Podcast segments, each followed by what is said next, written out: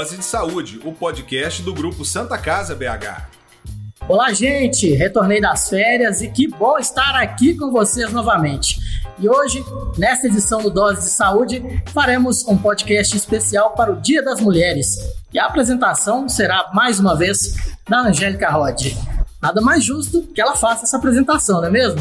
Eu só vim dar um oi. Então, Angélica, é com você. Manda ver. Deixa comigo, Marcos Coelho. Olá, ouvinte, como vai? Seja bem-vinda, bem-vindo a mais uma edição do Dose de Saúde, a sua pílula de informação, saúde e bem-estar do grupo Santa Casa BH. Eu sou Angélica Rod e neste episódio vamos aproveitar o mês da mulher e o mês em que a pandemia causada pela Covid-19 completa dois anos e vamos debater sobre a realidade da mulher durante esse período tão desafiador para todos?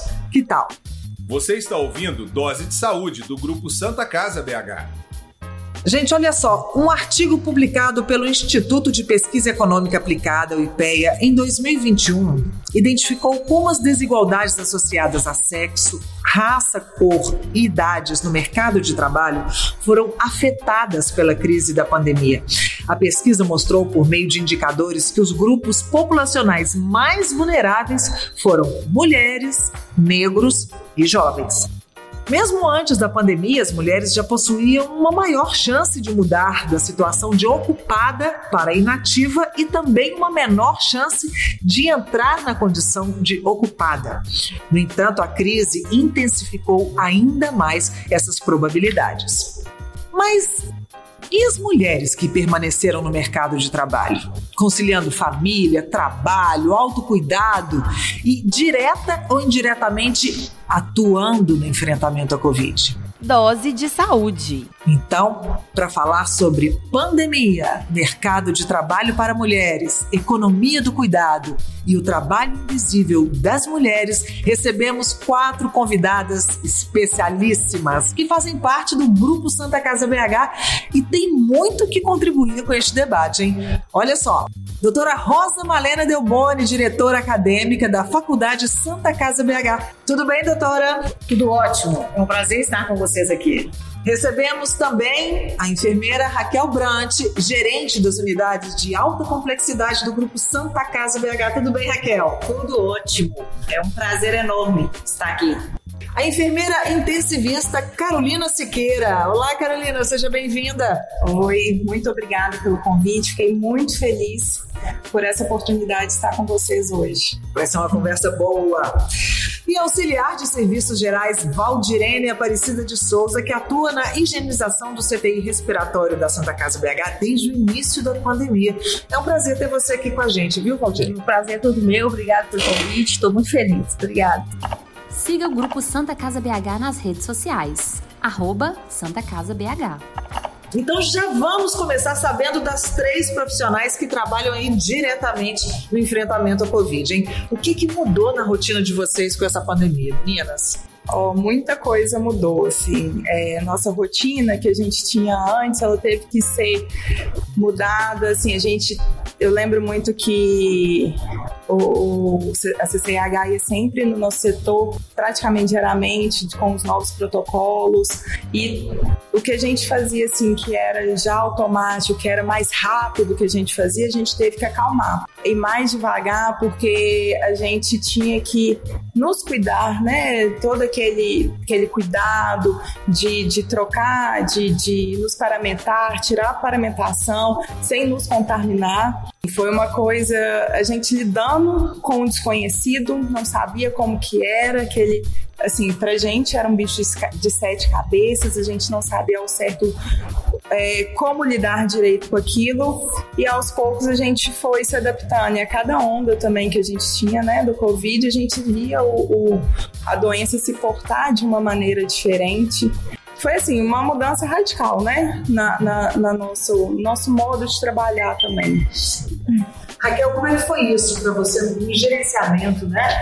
Uh, implementar aí um CTI respiratório para uma doença desconhecida, com consequências ainda desconhecidas, sem vacina, né? Tudo muito novo. E, e, como é que foi implementar isso? Isso, a gente teve né, muito uma organização aí com a alta direção e, e a gente começou a, a, fazer muitas escutas. A gente mudou muito esse conceito. Muitas vezes a gente já tinha algo, né, algo muito completo e levava isso para assistência. A gente começou né, a escutar experiências né, da assistência que trabalhava em outros hospitais para essa organização, trazer né, os protocolos que estavam em construções né, de outros hospitais, trazer isso aqui para Santa Casa também.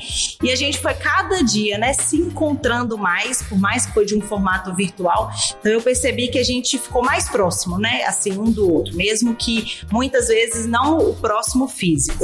E a logística mesmo, né, de pensar muitas vezes num formato mais rápido. A gente percebeu também uma união, né, tanto da assistência como a área administrativa do hospital. A gente se uniu mesmo, mais que muitas vezes a gente não percebia em outros momentos. Então, então a pandemia proporcionou isso, né, na gestão, né, e de uma organização de fato, né. Teve o comitê, esse comitê eu conseguia desdobrar isso com a ponta, mesmo com um número importante de funcionários. Mudou muito, né, o nosso formato de agilidade, de contratações de pessoas que queriam, né, trabalhar e a gente percebeu que muita gente topou, né, e fez muito bem feito, né, e está fazendo muito bem feito. Então a gente ficou muito naquele sentimento assim, meu Deus, a gente vai conseguir profissional para isso? E foi a hora que todo mundo movimentou e a gente conseguiu sim, né, trazer esses profissionais aqui para dentro e fazer muita, muita diferença. Como é que foi o, o primeiro paciente que vocês receberam aqui? Como é que é, esse primeiro momento, esse primeiro contato com a Covid? Foi assim, na verdade, é, né, trouxe, né, vai vir um primeiro paciente. Aí a gente se organizou todo mundo, a gente, né, é, é, trouxe é, esse formato muito organizado, né, repetiu. Então a gente melhorou até a comunicação, né, como que vai ser, né, a chegada desse paciente. E de fato, né, a, a Carol tá aí, ela que recebeu esse paciente lá, né, Carol? Como é que foi? Na verdade, assim, a gente se preparou o dia inteiro para poder receber esse, esse paciente. Uma ansiedade enorme. É, né, uma Carol? ansiedade enorme a todo momento, assim, nossa, o paciente está chegando, o paciente está chegando, meu Deus, como que vai ser? E assim, acabou que ele chegou, foi assim, no plantão da noite. Mas assim, mas a toda pessoa que pensava que a gente escutava um barulhinho, a gente pensava que não, o paciente está chegando. E aí, assim, aquela, aquela expectativa, e aquele, meu Deus, como lidar com isso, né? Com, com, com, com o novo, né? Com esse novo. E aí, é coisas né, que a gente fazia antes, que a gente não faz mais hoje, porque realmente, se, se der, pudesse, a gente colocava uma, uma roupa de astronauta para poder nos, nos proteger. E assim, e aí esse paciente chegou no plantão da noite, foi assim super esperado, graças a Deus o paciente ele estava bem, estava assim estável mas é, ficou mais pra noite. Então, assim, mas eu acho que foi também um alarde pro pessoal, assim, nossa, o paciente tá chegando. E houve, e houve muita sintonia, né? Tanto eu, como gestora, que estava muito linkada com a estratégia da instituição como a ponta, houve muita sintonia, né? Do que fazer, como fazer, né? Com, com esse paciente, né? E de fato a gente conseguiu conduzir muito bem. Então, E até pra- hoje e até hoje, né? A gente consegue conduzir isso muito bem. Com certeza. Valdirene, conta pra gente o lado da higienização de um CTI respiratório que recebe os pacientes com Covid. Isso, você está lá desde o início também, né? O que, que isso mudou na sua rotina? Assim, você tinha uma- um protocolo de higienização hospitalar, que já é uma coisa muito criteriosa, mas você estava entrando num ambiente muito novo. Como é que foi isso No começo, eu tive a opção de ficar ou não ficar. Aí eu falei, eu pensei, será que eu fico? Será que eu não fico? Aí eu falei assim, ah, eu vou ficar. Pelo menos aqui eu sei o que está acontecendo. Lá nos outros, nas enfermarias, eu não vou saber. Aí eu optei por ficar. Aí tinha aquela paramentação toda, colocar aqueles trem. Quase astronauta que a Raquel falou. Filha, um suor que a gente ficava. A gente suava toda. E a quantidade de lixo, era muito lixo, sabe? Mas, Uma graças a Deus, hoje nó- nós, estamos no paraíso, em vista do começo. Agora já tem Entendeu? toda a segurança de como é que tem que fazer. Uhum. Segurança sua, pessoal, não de- Aham. de, protocolo, né? A sua segura agora eu já sei como eu tenho que me comportar, eu sei os produtos que eu É, tenho que no usar. começo eu fiquei com muito medo, muito medo mesmo de pegar. E graças a Deus, você vê, tô com dois anos Exato. lá e não peguei. Ó, parabéns. Isso, isso é um sinal de uma higienização muito, bem, feita. Muito bem feito. E outra coisa, foi, teve um- uma época lá que teve que lavar as mãos, aí foi a- uma maquininha para ver se a gente estava fazendo a higienização correta. Eu tirei 99%. e as minhas mãos estavam bem higienizadas. Então depois tem que ensinar pra gente. né? É. Muito bacana isso. E, e é um trabalho tão importante esse de auxiliar de serviços gerais, porque é essa é esse trabalho de vocês que garante a segurança não só dos pacientes, mas como de todos os profissionais que estão trabalhando num ambiente como esse, né? Então é muito importante esse trabalho. Sim. Parabéns por você ter. E eu me sinto bem acolhida lá no décimo. Todo mundo me trata como se eu fosse, tipo assim, ó, não da higienização, como se eu fosse igual eles, entendeu? Lá. Como médico, como, Mas você como é enfermeira. É, eu sinto, eu sinto. Só, só te avisando, hein? Nós somos uma equipe. É. E assim, um- uma pessoa não tem como fazer o serviço sem o outro. É, E você é de suma importância obrigada, gente. Para garantir a saúde, inclusive deles que estão cuidando da saúde dos Uhum. E a experiência do paciente aqui, né? Como que um ambiente né, organizado, limpo, né? E não busca aqui também só o diagnóstico, né? Só esse contato. É tudo que envolve essa experiência dele, É. E Mas- o que eu faço, eu faço com amor, gente. Porque eu gosto mesmo. Mas você tem que, que depois passar umas dicas pra gente como é que a gente faz essa higienização em casa. Vou Pois é, ó. Tem que ajudar a gente. Agora nós vamos mudar de assunto um pouquinho, porque agora eu quero conversar com a doutora Rosa também, porque a doutora Rosa, ela já vem de um outro setor que também foi muito impactado pela, pela Covid, né, doutora? Que foi o setor da educação. Quais foram as principais mudanças para Rosa? Nem é para a doutora Rosa, para Rosa como mulher e para a doutora, diretora de uma faculdade como a da Santa Casa BH, com cursos que exigem também muita, é, muita prática, né? E num ambiente de, de educação onde o conhecimento precisava ser passado todo online. Como é que foi mudar de uma hora para outra toda a metodologia de ensino? Você, como mulher, conta aí quais foram os toques femininos que você deu para sair desse desafio. Bom, Angélica, começando pelo toque feminino, talvez, foi o de tentar deixar o ambiente tranquilo. Porque a ansiedade, como aconteceu com Carol, com Val e, e com Raquel, também aconteceu na educação. E as pessoas ficaram preocupadas. Por quê? Porque o mundo assumiu um novo formato de educação que foi chamado ensino remoto emergencial. E esse ensino remoto emergencial, ele na realidade surpreendeu a todos. Por quê? Nós passamos de um momento para o outro, no mês de março de 2020, a, res- a deixar de receber presencialmente os nossos estudantes. E aí nós precisamos, na verdade, garantir a continuidade da formação, só que remotamente E com qualidade. e com qualidade, com a qualidade Santa De Casa. sempre. Então, ah, repare que nós precisamos de formar o corpo docente, desenvolver o corpo docente para essa nova tecnologia, porque eh, a gente estava utilizando uma tecnologia de, de ensino online e os estudantes. Porque quando a gente adota o ensino remoto emergencial, nós temos uma preocupação muito importante, que é a inclusão digital. Porque eh, não basta a faculdade estar equipada, Não aluno- basta o professor estar equipado, o estudante também precisa estar equipado.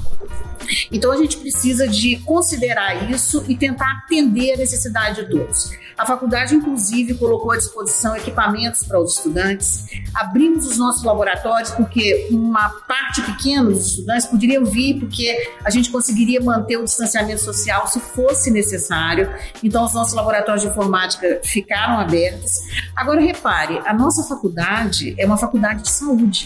E os cursos da área de saúde, desde o ensino técnico que nós temos até a pós-graduação, passando pela graduação, os estágios que, que nós sediamos de diferentes instituições de ensino, esses cursos todos têm uma carga horária de atividade prática muito grande. E a atividade prática em cenário real não pode ser remota, ela precisa ser presencial. Então, talvez esse tenha sido o nosso maior desafio, porque assim como Carol, Val e Raquel estavam recebendo o primeiro paciente lá na UTI do décimo, Os alunos que estavam estagiando no hospital estavam sendo retirados do cenário de prática, junto com os acompanhantes dos pacientes, porque foi mandatória a, a implementação do distanciamento social. Então, o hospital precisou diminuir a circulação.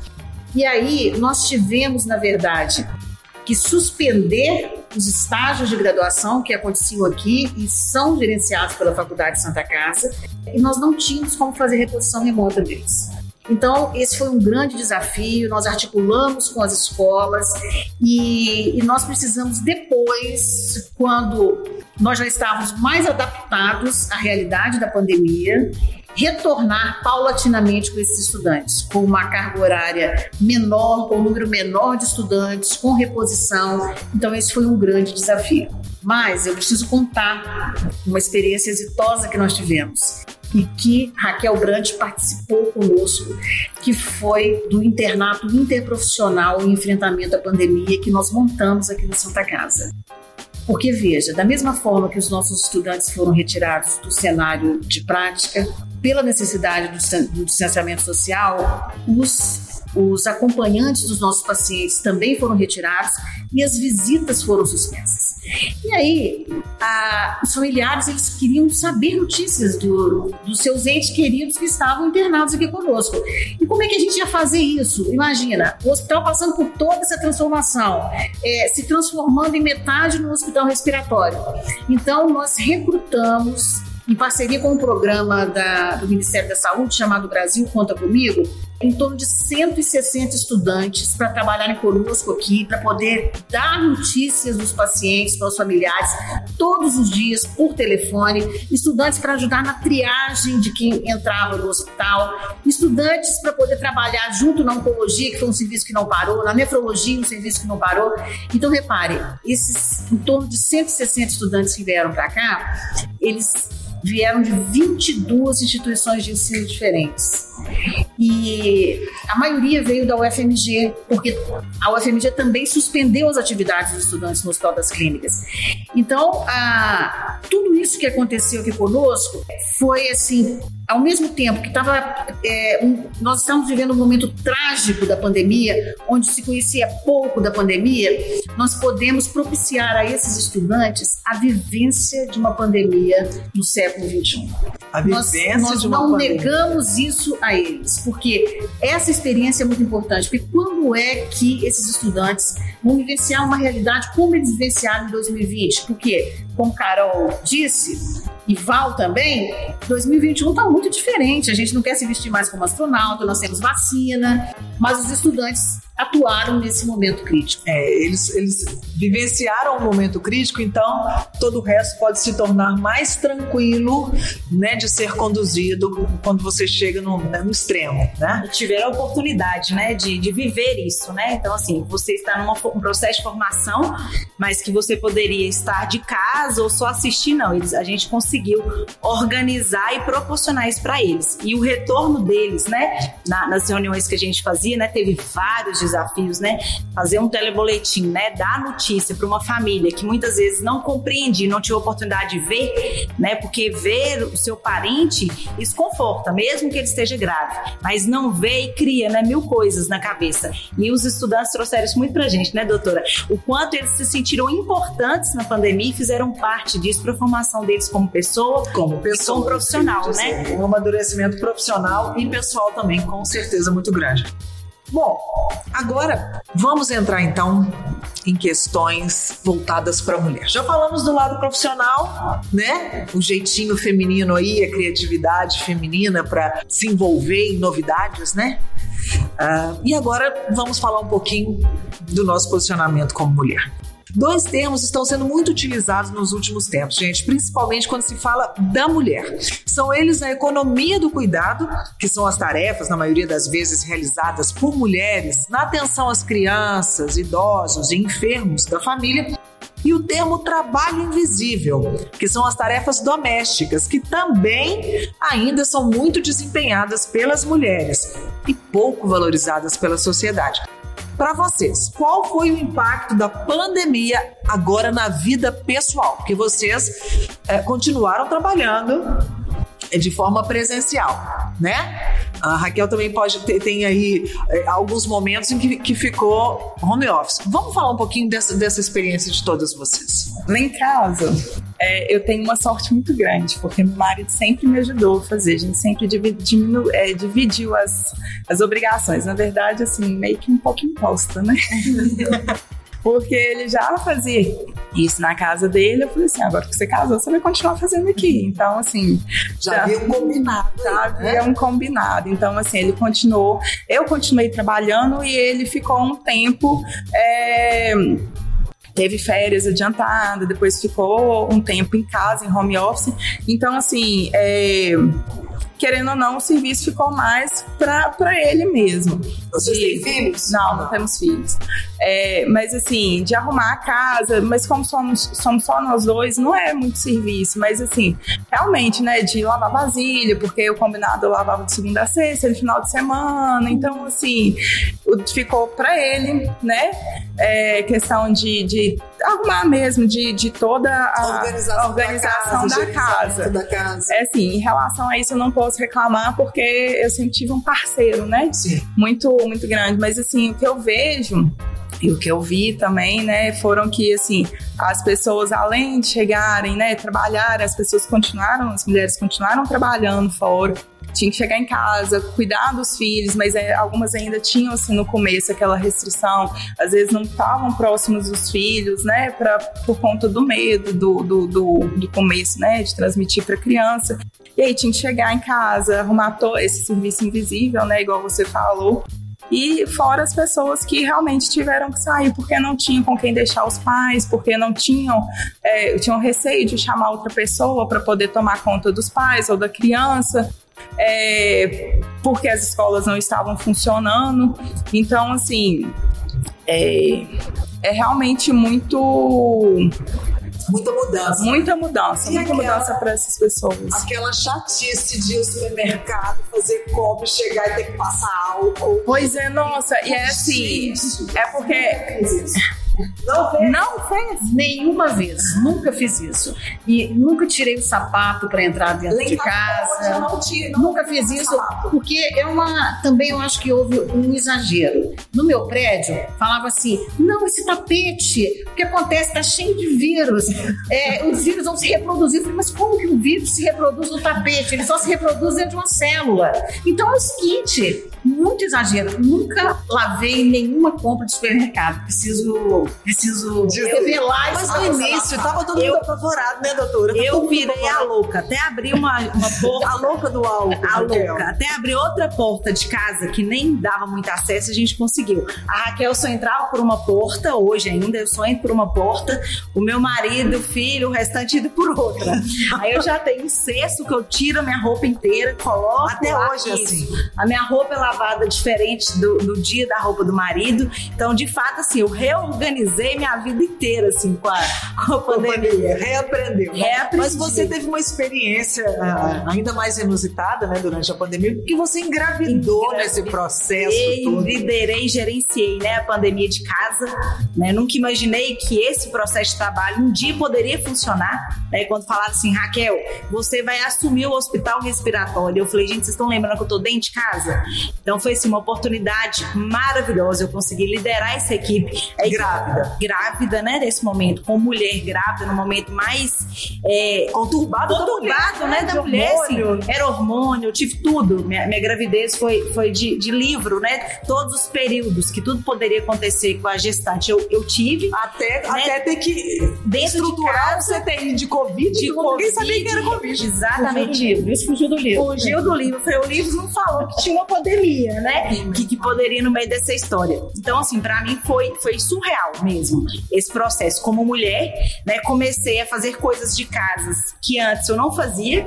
Então isso também para mim foi muito mudou, né? Assim, a casa me, me incomodou muito, né? Assim, no final da pandemia eu mudei de casa. Né? Eu até trouxe um pouco essa experiência assim como mulher. Falei, meu Deus, minha casa não tem uma janela que eu consigo olhar para a rua, né? Então assim, isso foi mudando muito esse conceito e esse trabalho, né, que ninguém vê que a gente tem que gerenciar, agora eu tenho que gerenciar o filho, eu tenho que gerenciar a babá. Eu ainda brinquei, me dá os 1.500 funcionários que eu gerenciei e essa pandemia. Mas gerenciar a babá, a casa o filho é um desafio que muitas vezes, né? Não, muitas pessoas, né? Assim, até a fala muito assim, não, isso, você só trabalha em casa, né? Não, mas não. Eu ainda brinquei, me dá de novo. E que vocês precisarem, né? Um hospital respiratório gigantesco, uma referência, né, para o Brasil, mas ser uma referência como mãe, como mulher dentro de casa, para mim foi o desafio Foi maior. des- Foi desafiador. Valdirene, você estava contando pra gente também, antes de começar, isso que a Raquel tá falando, de gerenciar babá e tal. Você tem muita experiência também fazendo faxina, né, em casa de outras pessoas. Isso também deve ter mudado pra você, né? Você perdeu oportunidades de É, trabalho. devido à pandemia, né, muitas pessoas ficaram com medo, né, como eu trabalho no hospital, de passar os filhos deles, e, né, e foi onde que eu perdi muita faxina. Mas ao mesmo tempo, trabalhando no hospital, você tem uma, uma noção de asepsia Uhum. sensacional. A minha visão é, eu até falei com a pessoa, eu tô mais protegida do que você aí na sua casa, porque eu trabalho no hospital, eu faço a higienização tudo. No entanto, você vê, eu não peguei e a pessoa que me dispensou pegou. é, ente- entendeu? Mas É, ou seja, financeiramente em casa deu uma, uma baqueada, deu uma né? maquiada. Uhum. Tivemos que cortar várias coisas. Aí tem que É. abrir mão de um monte de Uhum. coisa, porque né, É, diminuiu aí o ganho. Eu continuo igual a Raquel até hoje. Não entro com sapato dentro de casa. E se caso alguém for lá em casa, ou eu mando todo mundo tirar, deixar o sapato lá de fora e dou chinelo pra eles, ou se não, tem um paninho com cloro e outro paninho pra secar o pé, pra todo mundo limpar. E todas as compras, comida, qualquer coisa, vou comprar um, eu pedir um iFood, alguma coisa, limpar tudo pra, pra Meu filho ficou mais É o lado das loucas da, das loucas da asepsia, né? Até cartão, antes de guardar dentro da bolsa, eu passo álcool. Meu cartão, inclusive, tá estragando negocinho.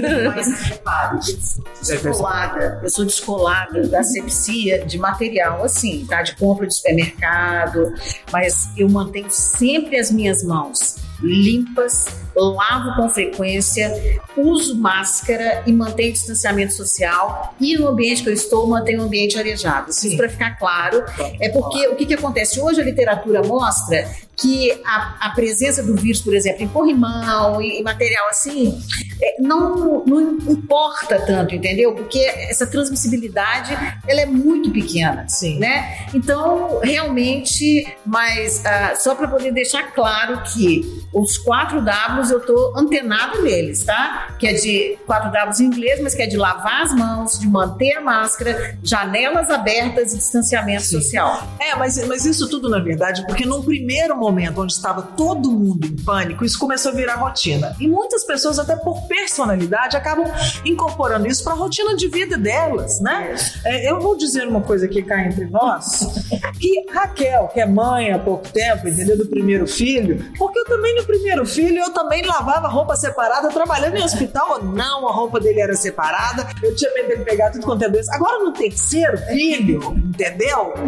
Eu não sei nem o que, que ele tá vestindo mais. Ele já nasceu muito mais resistente. Muito- né? exatamente, muito mais resistente. Então, na verdade, é muito de personalidade, né? Assim, do momento de cada um. Exatamente. É, de entendimento também, né? O importante é isso, é você ter a consciência de transmissão, a consciência né, do, do que, que pode o que, que não pode e seguir realmente isso, né? Não é ficar dentro de um ônibus sem máscara, não é? Não é sair numa festa aglomerado beijando todo mundo, coisas Exato. desse Não tipo. adianta só, né, assim, a gente ficar louca, né, da higienização e não fazer o, o processo que é o mais importante. A Porque tem gente que acha que é só jogar álcool dentro da pizza e mais vai poder, né, ir, ir pro carnaval, né? Então, assim, a gente viu muito isso. Exatamente, ir no carnaval, beber álcool e achar que tá pronta. Tomei álcool, álcool não. Isso não resolve, gente, não resolve. Bom, a pandemia também trouxe, gente, um outro olhar sobre os relacionamentos. Né, doutora Rosa? É, por um lado, a violência doméstica, o divórcio, que aumentaram consideravelmente, né? E por outro lado, o fortalecimento das parcerias em casa. Como a Carol falou, que o marido foi bem parceiro.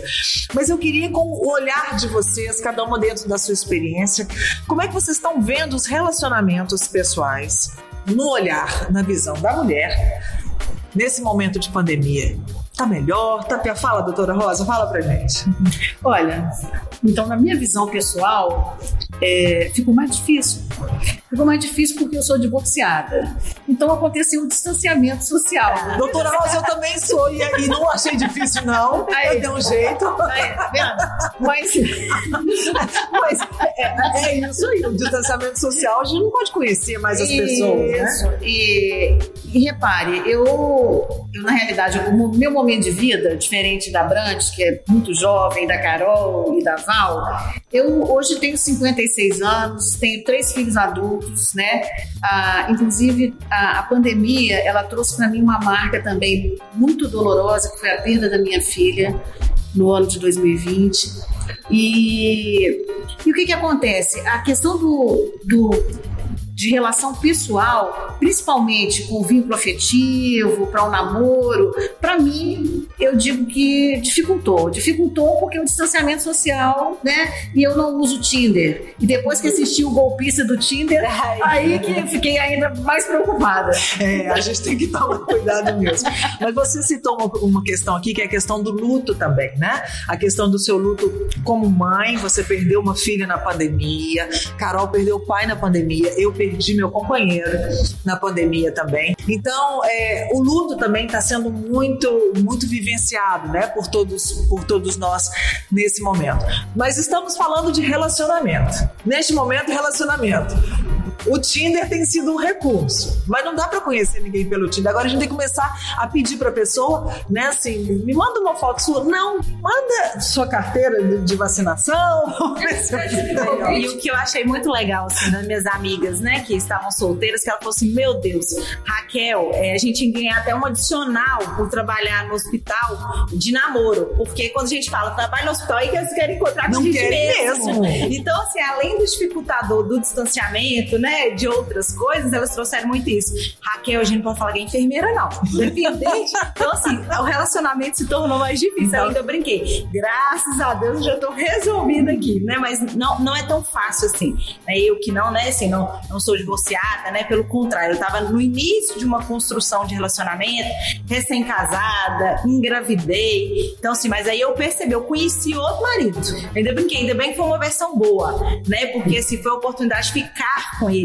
Ele ficou assim, impressionado, tanto que eu trabalhava. Ele me valorizou muito mais. Deu até para engravidar Isso como pandemia. mãe, como tudo. Ele falou assim: ah, é o tanto que assim, Raquel, olha, ele ficava assim, mas você tá gerenciando o que agora? Você tá fazendo como? Então eu tive a oportunidade, muitas vezes, a gente não parar para conversar um pouco do trabalho, a pandemia me proporcionou isso, como um relacionamento positivo. Né? A gente se conheceu mais, né? Mas eu tive a oportunidade de mostrar a grande mulher que eu era, tanto profissional como a geradora de um filho, né? Então, assim, pra mim. É, doutora Rosa. Eles passaram a dar mais valor, né? Foi. Principalmente a gente está, né, trabalhando, né? Você é casada também, Nanda? tenho um, um filho de 17 anos. E é casada. Aham. E o seu casamento melhorou ou piorou com a pandemia? Então, tô falando, deu pra ele, né, valorizar mais a pessoa, que ele teve que ajudar a lavar uma vazia, lavar um banheiro, né? Teve que ajudar, né? Que, não, acho que serviu pra unir, essa pandemia serviu pra unir mais. Ajudou. É. É, doutor, ô, doutora Rosa, nós, nós estamos mais em desvantagem, né? Porque a gente tá solteira, a gente tá né, no meio de uma pandemia, a gente trabalha em hospital, com saúde, nós, nós não estamos muito bem aí na, na, na fita, não. Como é que nós vamos fazer agora?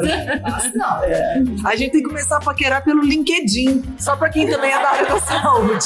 as conexões, né? As conexões, não as conexões ali que trabalham mais ou menos na mesma área, né?